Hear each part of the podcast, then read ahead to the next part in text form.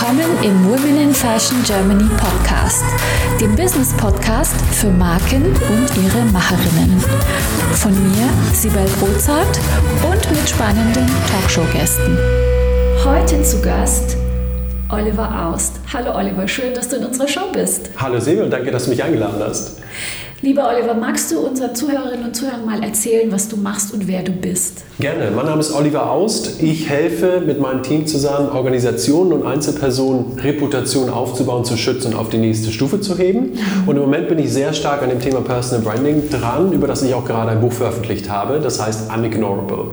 Das habe ich schon gesehen, das Buch, und ich bin total gespannt drauf, weil ich habe mal so quer gelesen äh, und die Überschriften gelesen. Das ist total spannend. Ich glaube auch für jede von uns, die jetzt hier eine Marke aufbaut oder vielleicht auch im Personal Brand äh, aufbaut, ist es ein ganz, ganz spannendes Buch. Also magst du da ein bisschen erzählen? Ja, natürlich, total gerne. Also ich habe letztes Jahr zwei Bücher veröffentlicht, auch im Bereich Reputation, Kommunikation. Bin also nicht in das Jahr gestartet mit der Annahme, noch ein Buch zu schreiben, weil es ja doch immer sehr viel Arbeit ist und man sehr viel Herzblut auch da reingeben muss, damit es wirklich gut wird. Und ähm, dann ist natürlich Corona passiert und zum einen haben sich so Zeitfenster eröffnet, die es sonst nicht gegeben hätte. Kenn und zum ich, anderen, ja, wisst alle, ne? Also das ist, ähm, dachte man plötzlich sitzt zu Hause, ja. fragt sich, äh, die Nachrichten jeden Tag zu verfolgen. Nee, danke. Äh, also nicht zu tief einzusteigen in dieses Thema, man kann es eh nicht ändern und dann eben die Zeit sinnvoll zu nutzen. Mhm. Aber vielleicht noch wichtiger war der andere Anlass, Auslöser, das war, dass ich um mich herum so viele Menschen, die mir auch viel bedeuten, gesehen habe, Freunde, Familie und so weiter, die stark betroffen sind äh, von der Corona-Krise. Und da dachte ich, ähm, eigentlich müsste ich denen helfen, vielleicht mittels eines Buches, ähm, tiefer in die Materie einzusteigen, damit sie sich gut präsentieren können, damit sie es eben auch schaffen, über Marken zu verfügen und ihre eigene Zukunft eben auch stärker zu gestalten. Denn was wir, glaube ich, heute sehen, ist, dass ähm, nur gute Arbeit zu machen alleine reicht nicht mehr. Man muss eben auch gesehen werden. Ganz und wichtig. Das, äh, die, die Leute, mit denen du dich unterhältst, mit denen ich mich unterhalte, die sind sowieso schon total gut in dem, was sie machen. Und es ist häufig die Frage, wie kann ich eigentlich hier die Sichtbarkeit bekommen, die es mir erlaubt, eben auch wirklich dann erfolgreich zu sein. Denn zu viele Menschen, die uns wirklich was bedeuten, schaffen es nicht, vielleicht die Klienten, die Kunden zu gewinnen, die Förderung zu bekommen, das Business aufzubauen, von dem sie träumen. Und diese Träume mit zu verwirklichen, das war mir eben das Anliegen und deswegen habe ich Unignorable geschrieben. Finde ich ganz großartig. Ist also ein anderer Ansatz, aber wir haben im Prinzip das gleiche Ziel, tolle Talente in die Sichtbarkeit zu bekommen, in die Wirtschaftlichkeit zu bekommen. Äh, Finde ich ganz großartig. Was befähigt dich dazu? Was ist denn dein Background? Magst du da vielleicht noch ein bisschen Ja, erzählen? natürlich, natürlich. Also ich bin seit 20 Jahren in diesem Feld Kommunikation, Reputation unterwegs und hauptsächlich eben, also ich habe zehn Jahre in-house gearbeitet bei großen Unternehmen, die jeder kennt. EasyJet äh, vor allem, da war ich Kommunikationschef, Politikchef, davor bei General Motors, als das auch die größte Autofirma der Welt war. Also zehn Jahre habe ich wirklich so die traditionelle Corporate-Karriere gemacht in Brüssel, in London, war da auf einem steilen Weg und vor zehn Jahren musste ich dann bei EasyJet aussteigen, eben, äh, da gab es Management Äh, also der, die Eigentümer oder Haupteigentümerfamilie hat eben im Prinzip das Management ausgetauscht, war alles hochpolitisch. Ich bin dann auch gegangen und hatte aber diese Idee, mein eigenes Business aufzubauen. Und das, diesen Traum, diese Idee hatte ich eben. Und wollte mein eigener Chef sein, wollte selbstbestimmt sein, wollte auch zurückkommen nach Deutschland. Also ich war 15 Jahre im Ausland und gesagt, okay, es ist jetzt auch eine Chance, vielleicht in Berlin zu gehen. Berlin passiert gerade etwas sehr, sehr Spannendes, da möchte ich vielleicht auch dabei sein, aber eben als mein eigener Chef, nicht irgendwo angestellt. Und ähm, mir ist natürlich sehr schnell aufgefallen, dass ich äh, im Prinzip, je, jeder in dieser Branche kannte mich, aber eben nur als Mitglied eines größeren Teams, einer großen Organisation mit dem Logo auf der Business Card. Das ist natürlich was ganz anderes, wenn man für sich selbst unterwegs ist, für sich selbst steht. Und habe dann eben angefangen, vor zehn Jahren auch äh, meine Kommunikationskenntnisse so umzusetzen, dass ich eben ähm, ein Personal Brand aufgebaut habe. Und vor einigen Jahren gab das Ganze nochmal einen Schub, wo wir im Prinzip hier mit dem Team die Dinge nochmal auf eine andere Stufe gehoben haben und angefangen haben mit dem Podcast, mit den Büchern, um da auch wirklich äh, uns, uns nochmal größere Namen zu machen.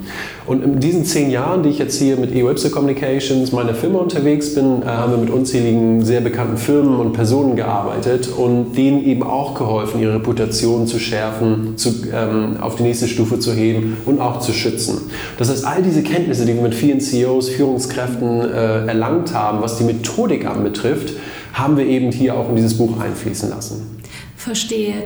Äh, ich möchte noch mal kurz zurückkommen, da bin ich gedanklich hängen geblieben auf das Thema. Ähm, erst für große, namhafte Marken zu arbeiten und dann die eigene Marke aufzubauen.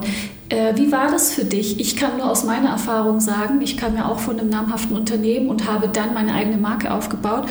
Und das ist ja dann am Anfang so ein No-Name und das ist ganz schön schwierig, finde ich, äh, dann da wieder ein Standing und eine, äh, zu bekommen und Türen zu öffnen. Wie war das für dich? Das, das ist völlig recht. Du warst ja auch du warst bei der Deutschen Bank, ich war bei, bei EasyJet zum Beispiel. Es war ziemlicher, also zum einen muss man erstmal sein Mindset verändern. Man hat eben nicht mehr das Logo auf der Business Card, man hat keinen IT-Helpdesk, den man anrufen kann man hat nicht mehr diese Türöffner, auf die man sich ja jahrelang verlassen konnte. Also das eine, das muss man akzeptieren und man muss sich dann eben konzentriert darum bemühen, dass man eben in dieser neuen Rolle auch gesehen und wahrgenommen wird.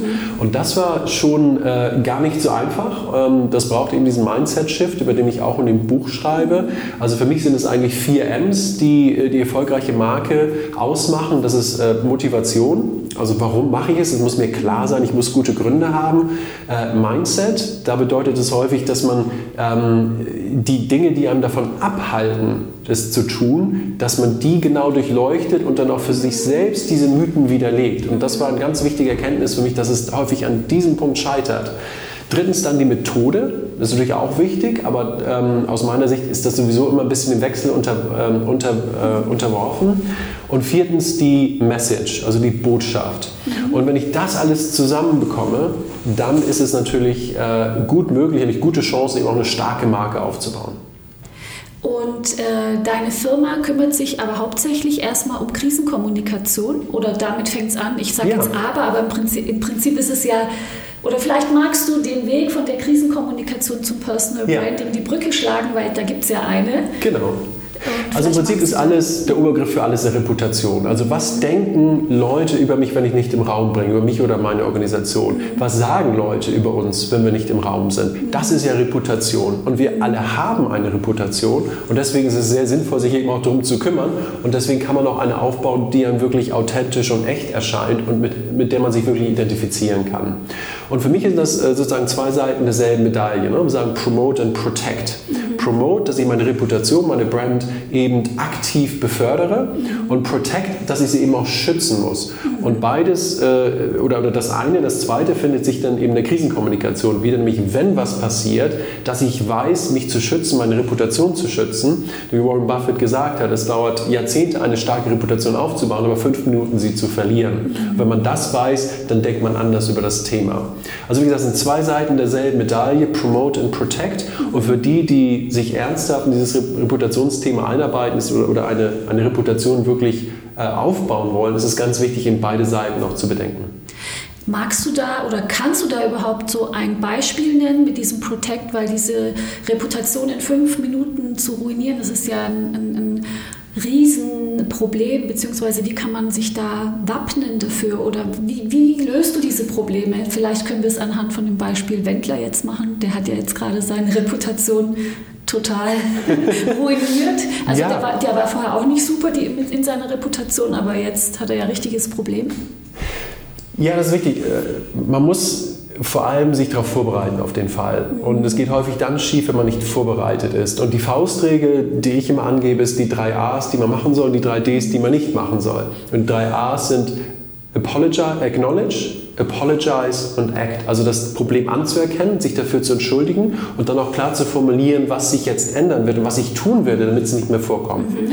Und die 3D sind Deny, Diminish, Deflect. Also im Prinzip alles von sich äh, weisen, es herunterspielen und anderen die Schuld in die Schuhe zu schieben. Das ist eben genau das, was man nicht machen soll. Und häufig, wenn es schief geht, sind es die 3D. Mhm. Und äh, zum Beispiel Boeing ist ein gutes Beispiel, die beiden Flugzeugabstürze, das ist ein sehr krasses Beispiel, wird sehr anschaulich. Mhm. Im Prinzip hat man genau diese 3Ds äh, äh, eben vollzogen, hat die Sache von sich gewiesen, hat gesagt, äh, das hat gar nichts mit uns zu tun. Äh, das nur quasi auf die Piloten, auf die Airline, wollte es auf alle abwälzen. Und das hat natürlich nicht funktioniert. Und dann ist ein zweites Flugzeug abgestürzt und dann war sozusagen ähm, alles verloren.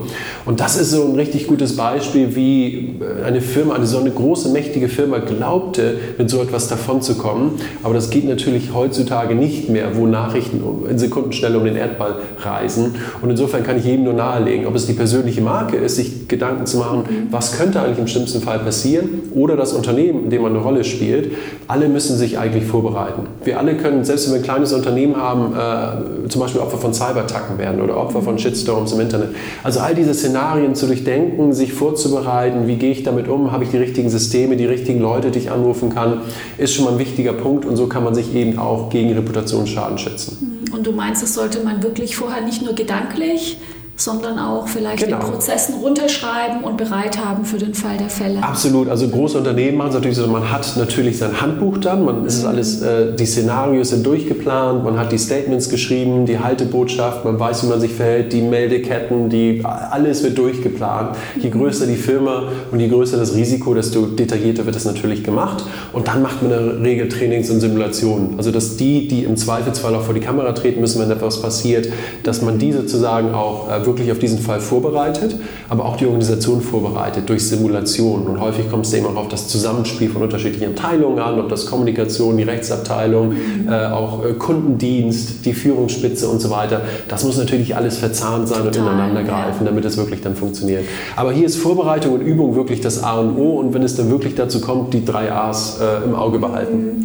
Und bei kleineren, da sind ja die Prozesse nicht so riesig. Ähm, wie würdest du da vorgehen? Ja. so bis zu zehn, äh, sag ich mal, bis zu zehn Mitarbeiterunternehmen zum Beispiel, so kleine, weil es muss ja auch in irgendeiner Relation stehen. Du weißt ja, je kleiner absolut, die Firmen absolut. sind, desto mehr haben die zu tun und da muss es ja irgendwie ja. effizient gehen. Was hast du da für eine Idee? Genau, im Prinzip das, aber in der abgespeckten Version. Wenn ich jetzt sag mal, fünf oder zehn Mitarbeiterinnen ähm, da würde ich vorschlagen, sich mal ein, zwei Stunden zusammenzusetzen, überlegen, was ist eigentlich das Schlimmste, was uns passieren kann.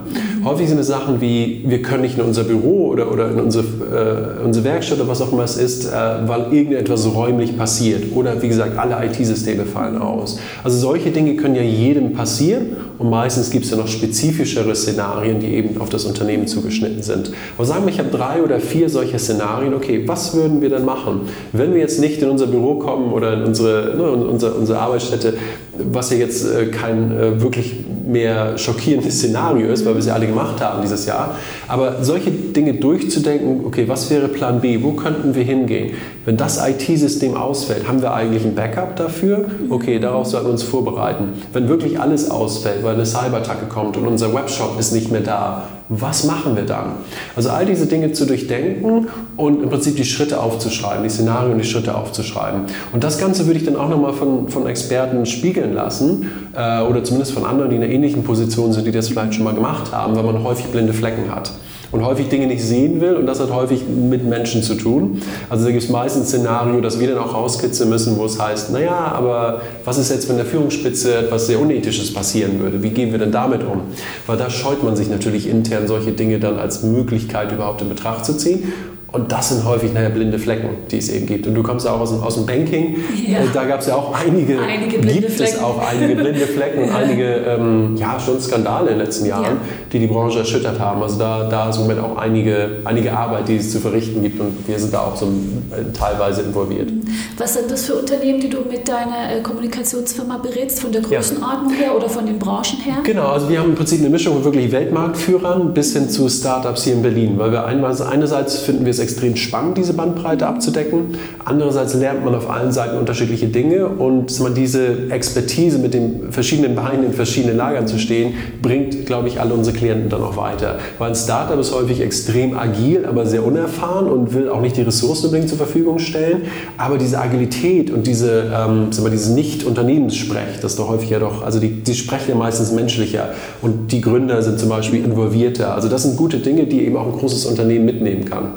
Andererseits können Kleine häufig von der Professionalität und den Abläufen, Prozessen, den Erfahrungen von den großen Alteingesessenen profitieren. Und wenn man diese Stärken zusammenbringt, dann hat man häufig schon viel gewonnen. Möchtest auch du mit deinen vorhandenen Potenzialen, Fähigkeiten und Kenntnissen deine unverwechselbare Marke im Fashion- und Lifestyle-Segment aufbauen? Ich helfe dir gerne bei der Gründung deiner eigenen Marke und biete dir meine Erfahrungen, meine Plattform und den Zugang zu meinem exklusiven Netzwerk. Treffe jetzt deine Entscheidung und vereinbare dein kostenfreies Gespräch auf womeninfashion.de slash mentoring. Hast gewonnen wahrscheinlich in dem Fall, weil du kennst jetzt die Großen und die Startups, stimmt's? Du hast jetzt ja, die Expertise in dem Bereich. Wir haben die Expertise und ähm, wie gesagt, seit vielen, vielen Jahren in dieser, in dieser Branche unterwegs und, und helfen mit Reputation, Super. mit der Vorbereitung, mit dem Schutz, aber eben auch mit dem Aufbau von Reputation. Das sind eben zwei Seiten derselben Medaille und der Aufbau von Reputation ist natürlich häufig das Positivere, das Spannendere und das, was uns häufig auch äh, fasziniert und auch diese, diese Herausforderung, die uns dann fasziniert. Rufen dich dann auch äh, Firmen an und sagen, Alarmstufe Rot, ich habe jetzt die Megakrise, äh, Oliver, hol uns da raus. Geht es so oder nee, ist es eher so, anders? so funktioniert es eigentlich nicht, weil man in der Krise nur Leute anruft, die man schon kennt, mhm. beziehungsweise mit denen man eh schon zusammenarbeitet. Also es ist nicht so, dass jetzt in der Krise, oh, wen rufen wir denn jetzt mal an, sondern eigentlich sind es bestehende Netzwerke und man ist eh schon involviert mit dem Unternehmen. Und jedes Unternehmen verlässt sich dann eher auf die Menschen, mit denen man schon ein Vertrauensverhältnis hat. Das heißt, du arbeitest präventiv. Wir arbeiten präventiv, aber eben auch schon in den akuten Krisen. Aber es sind in der Regel nicht fremde Firmen oder Personen, die einen anrufen, sondern in der Regel sind es die, mit denen man eh schon zusammen, genau, mhm. zusammenarbeitet. Und wie groß ist deine Firma, Oliver?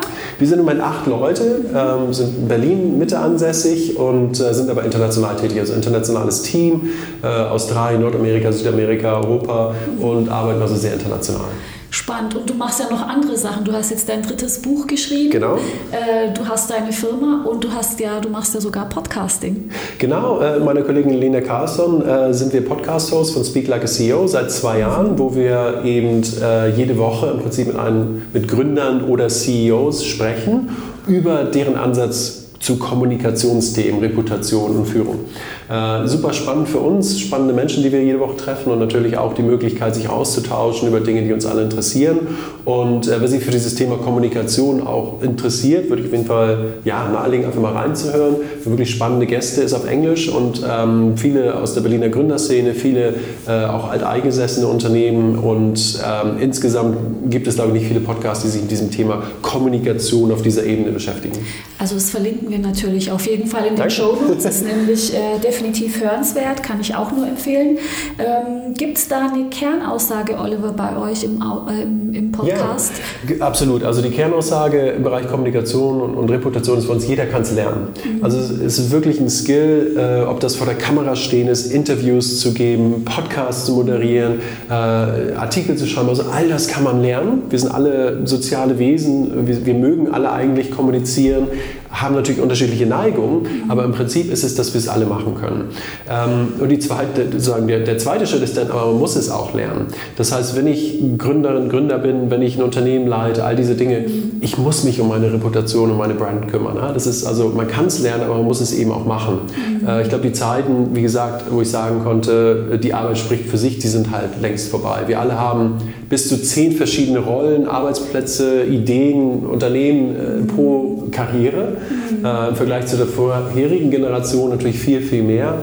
Und meine Reputation kann ich eben mitnehmen. Und das ist eben das Wichtige, auch das Schöne, dass ich das verstehe, dass meine Reputation etwas ist, was, ich, ähm, äh, was mir gehört, was ich entwickeln kann, was auch Spaß machen sollte, wenn man sich Dinge aussucht, äh, wie Bücher schreiben oder Podcasts, die einem naheliegen. Äh, man muss es eben auch machen, man darf es eben nicht ignorieren, denn die, ähm, die, die, die Opportunitätskosten, wenn ich es nicht mache, sind schon sehr hoch. Also die negativen Effekte, das zu ignorieren, sind schon sehr hoch heute das stimmt. Also bei mir im Podcast kommen wir zum Beispiel immer auf das Thema Authentizität. Mhm. Und das ist ja, denke ich, bei dir auch ein Thema, weil genau. Reputation äh, oder eine gute Reputation kann man wahrscheinlich nur dann aufbauen, wenn man auch authentisch ist, ja. oder? Was ja, äh, genau. Ist auch was, was ich in Unignorable ausführlich beschreibe. Also Authentizität, Authentizität Wort ist dieses Wort, ähm, ist in der Tat äh, für mich ganz wichtig, mhm. aber ich glaube, es ist insgesamt äh, sinnvoll, eine echte, authentische Personal Brand aufzubauen. Denn dann ziehe ich im Prinzip wie ein Magnet die richtigen Möglichkeiten, die richtigen Personen auch in meine, meine, äh, meine Karriere und mein Leben an mhm. statt äh, die Menschen und die Möglichkeiten, mit denen ich eigentlich gar nichts zu tun haben will. Das heißt, für mich macht es gar keinen Sinn, eine nicht authentische Reputation aufzubauen, weil ich ja eigentlich nur die falschen Möglichkeiten für mich kreiere. Plus, die Erfolgschancen sind relativ gering. Weil ich glaube, wir alle haben ganz guten Radar für Unechtheit und spüren es, wenn jemand eigentlich nicht wirklich er oder sie selbst ist und vermeiden diese Person. Also es baut sich kein Vertrauen auf. Mhm. Wenn wir das Gefühl haben, wir reden hier mit der echten Person oder auch ich begegne der echten Person, meinetwegen auf Social Media, dann, haben wir, ähm, dann würden wir viel schneller Vertrauen aufbauen. Und Vertrauen ist natürlich die Grundlage jedes, jedes Business. Mhm. Ja, hier mit Social Media kann man ja ganz viel faken, was das Thema anbelangt. Man kann ja ganz viel so tun, Schein als mehr Schein ja. als Sein äh, präsentieren. Und vielleicht ist das auch äh, der Grund, warum diese Authentizität äh, so eine Sehnsucht gerade ist äh, und, und auch ähm, Vertrauen kanalisiert. Weil ich stelle einfach fest, dass es äh, fast, äh, also wir kommen immer fast in jeder Folge auf dieses Thema, egal aus welcher Richtung wir jetzt über Markenaufbau, Personal Branding sprechen, ohne Authentizität, dieses Wort. Also wir kommen immer auf das ja. Thema, es geht ja. nie ohne, ja. Aber kann das auch ein Korsett sein? Also verhalte dich so, dass andere dich als authentisch wahrnehmen. Kann das einen auch erdrücken? Ich glaube, das ist zu kompliziert gedacht, wenn das jemand denken sollte. Ich, ich für mich ist Authentizität, dass ich, was ich denke, auch sage und was ich sage, dann auch tue. Und wenn ich das tue, dann kann ich eben auch Vertrauen schaffen. Und Vertrauen, wie gesagt, ist die Grundlage eines erfolgreichen Business. Denn keine Marke, ob das Fashion ist oder eine Dienstleistung oder ein Produkt, kann wirklich erfolgreich sein, wenn es kein Vertrauen dafür gibt in der Zielgruppe. Und ich glaube, Echtheit ist dann wieder eine Frage, in wen richtet sich das? Und ich glaube, äh, wir sind alle so ein bisschen, äh, diese, diese Influencer-Kult, ähm, der ja doch äh, häufig nicht unbedingt sehr echt erscheint, zumindest von außen, dass, dass da auch dieser Hunger nach äh, authentischem Auftreten kommt. Und ähm, deswegen würde ich einfach jedem nahelegen, okay, wer bin ich, wer bin ich, äh, was ist meine individuelle Fähigkeit, was ist meine einzigartige Stimme mhm. und sich auch darauf wirklich zu verlassen. Denn alle anderen Menschen sind ja oder alle anderen Rollen sind eh schon vergeben. Also ich würde niemanden nacheifern. Inspirieren lassen ist toll, aber ich würde niemanden nacheifern. Und es geht eben nicht darum, in der Regel im Business die größtmögliche Audience aufzubauen. Das ist halt anders als bei Influencern, sondern wir im Business wollen ja äh, die 10, 100.000 Menschen erreichen, die eigentlich die größte positive Auswirkung für unser Unternehmen haben. Mhm. Also das, kann, das können vielleicht vielleicht die 100 ersten Kunden sein oder Kundinnen, die man gewinnen will. Und auf die sollte ich mich konzentrieren und nicht auf, okay, wie komme ich zu einer Million Follower. Ähm, denn in der Regel, wenn man Business aufbaut, geht es ja nicht darum, die Audience zu monetarisieren, sondern man will sein Produkt oder seine Dienstleistung an die richtige Person bringen. Mhm. Das ist eine ganz andere Herangehensweise und deswegen bin ich da sehr bei Seth Godin, der Marketing-Guru, der sagt Minimal Viable Audience, also die kleinstmögliche ähm, relevante Zuhörerschaft oder Audience zu finden ist eben das A und O, weil für die ist mein Angebot wirklich relevant. Und ich habe im Buch so einen Test, wo ich sage, ähm, einfach darüber nachdenken, was sind die Top 10 Leute, die ich erreichen will und wie kann ich die erreichen. Und da geht es eben nicht um äh, sozusagen mich darzustellen, sondern es geht um die Frage, wie kann ich diesen 10 Menschen etwas Gutes tun, einen Wert schaffen, etwas geben. Also eben nichts zu nehmen, nicht die Zeit zu nehmen, nicht die Aufmerksamkeit zu nehmen, sondern was kann ich ihnen geben? Was für Probleme habe ich, die, die, vielleicht, die ich vielleicht lösen könnte oder helfen könnte zu lösen. Das ist so eine andere Herangehensweise als, okay, wie baue ich eine große Audience auf und wer bezahlt mich dann dafür, dass ich dann Produkte in die Kamera halte, was ich nicht für empfehlenswert halte. Das ist ein super Learning, finde ich ganz toll, auch für unsere Zuhörerinnen, einfach das nochmal zu überdenken. Äh, wen will ich erreichen und Qualität statt Quantität. Äh, Finde ich ganz, ganz super. Da haben wir schon richtig viel gelernt. Ähm, lieber Oliver, magst du uns noch mal erzählen von dir, ähm, was war für dich so das größte Highlight in deiner Karriere? Muss nicht in Geld sein, kann in äh, Emotionen sein. Was war für dich äh, so ein ganz, ganz tolles, bemerkenswertes äh, Ereignis? Ich, glaub, ich glaube wirklich zu gründen. Das, ja? das Gründen meiner ersten Firma war ein absolutes Highlight, weil es einfach ähm, eine ganz andere Stufe der eigenen Entwicklung und Karriere bedeutete, mhm. aber natürlich auch super aufregend war. Mhm. Und ähm, ich wusste, dass äh, ich sozusagen sechs bis zwölf Monate hatte, wirklich Klienten dann zu finden. Sonst müsste ich mir wieder einen Job suchen, weil einfach irgendwann natürlich das Geld ausgeht oder man ein, sich eingestehen muss, dass die Idee vielleicht nicht getragen hat. Mhm. Ähm, aber glücklicherweise hat es relativ schnell geklappt und ähm, ich glaube, diese die, die, dieser, diese Weichenstellung, ähm, die möchte ich nicht missen und da würde ich auch nie wieder zurückgehen. Also ich könnte, glaube ich, nie wieder in eine Firma gehen und mich anstellen lassen. Das kann ich mir einfach nicht vorstellen. Das wird schwierig, wenn man mal ja. selbstständig war. Und was war für dich so eine ganz große Herausforderung, mit der du überhaupt nicht gerechnet hast? beruflich gesehen? Ja, also Corona war natürlich eine Riesenherausforderung, ist auch eine Riesenherausforderung, weil ich glaube, all unsere Geschäftsmodelle sind dadurch sowas von in Frage gestellt worden und werden auch immer noch in Frage gestellt. Und da überlegen wir jetzt natürlich auch, wie können wir uns für nächstes Jahr wirklich aufstellen. Dieses Jahr, gut, das ist, was es ist, aber wie können wir nächstes Jahr wirklich da ähm, im Prinzip eine starke Firma mit den richtigen Angeboten für die richtigen Organisationen und Menschen sein? Ich glaube, zu hoffen, dass wir bald durch diesen Tunnel sind oder dass the new normal gekommen ist, ich glaube, das ist äh, völlig verständlich aus menschlicher Sicht, aber ich halte es für sehr unwahrscheinlich. Ich glaube, die Welt wird in Flux bleiben und wir müssen agil bleiben. Jedes Unternehmen muss agil bleiben, das ist wichtig, auch resilient bleiben. Ähm, aber was bedeutet das konkret? Was bedeutet das konkret? Mit welchen Leistungen gehe ich in der Zukunft an den Markt, an die Partner ran? Und für uns ist ein Schlüssel wirklich dieser Begriff Partnerschaft, weil ich glaube, dass ähm, sagen Dienstleistung oder wir verkaufen Produkte, ähm, da sehen wir schon sehr viel Druck auch auf die Honorare, auf die Preise überall, glaube ich, ne? weil einfach jeder natürlich gucken muss und jeder bereit ist, einfach runterzugehen mit den Preisen. Das möchten wir natürlich vermeiden.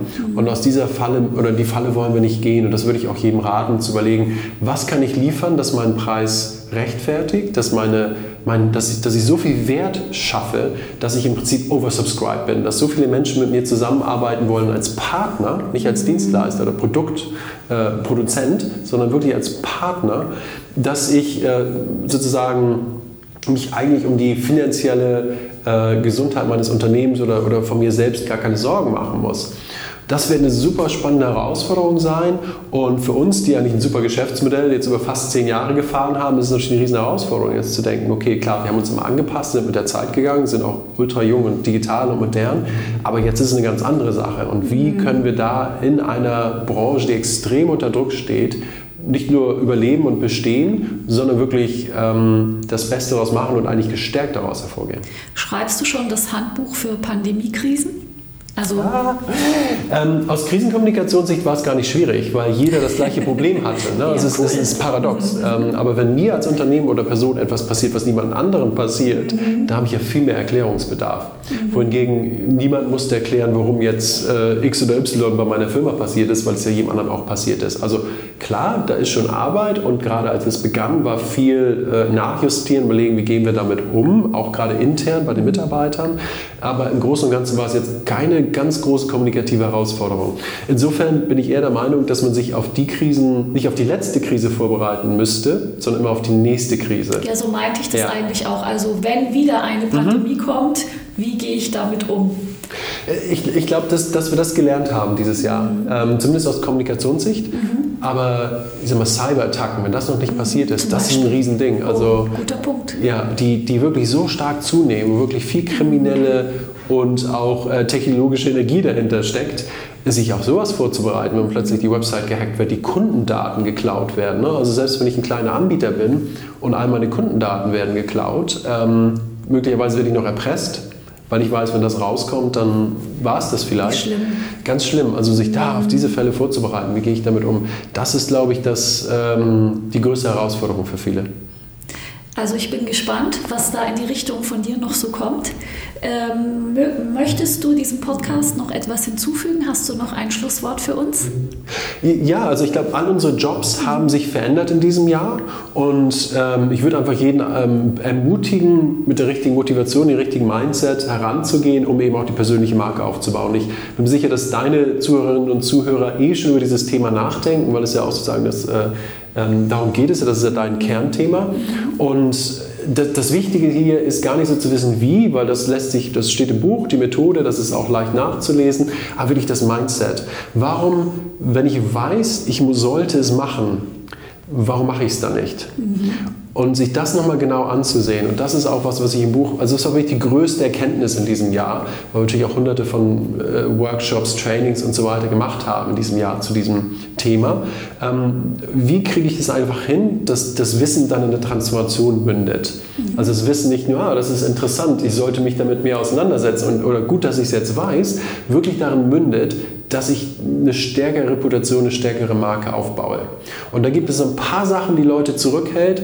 Äh, ich habe nichts zu sagen, ist nicht relevant in meiner Branche, Social Media, uh, ähm, oder uns wurde als Kind gesagt, nie, ne, also du sollst dich nicht selber loben. Sol solche Sprüche kamen ja häufig. Ja. Ähm, und äh, all diese Dinge muss man sich genau ansehen und sagen, okay, wo hakt es da eigentlich bei mir? Ähm, auch, oh, ich habe keine Zeit, äh, kann man auch ganz klar widerlegen, weil ich habe keine Zeit heißt eigentlich nur, ist mir nicht wichtig, aber wenn ich sage, mir ist es wichtig, wo hakt es dann? Also all diese Dinge gucke ich mir sehr, sehr genau an, weil das eigentlich das Spannende war, auch für mich beim Schreiben und in diesem Jahr zu sehen, ähm, wie kann man diese, diese Mythen eigentlich widerlegen. Und da würde ich jedem, ob das mit Unignorable ist oder in einem anderen Format, äh, nahelegen, sich da nochmal dran zu, zu setzen und zu gucken, wie kann ich das richtige Mindset hinbekommen.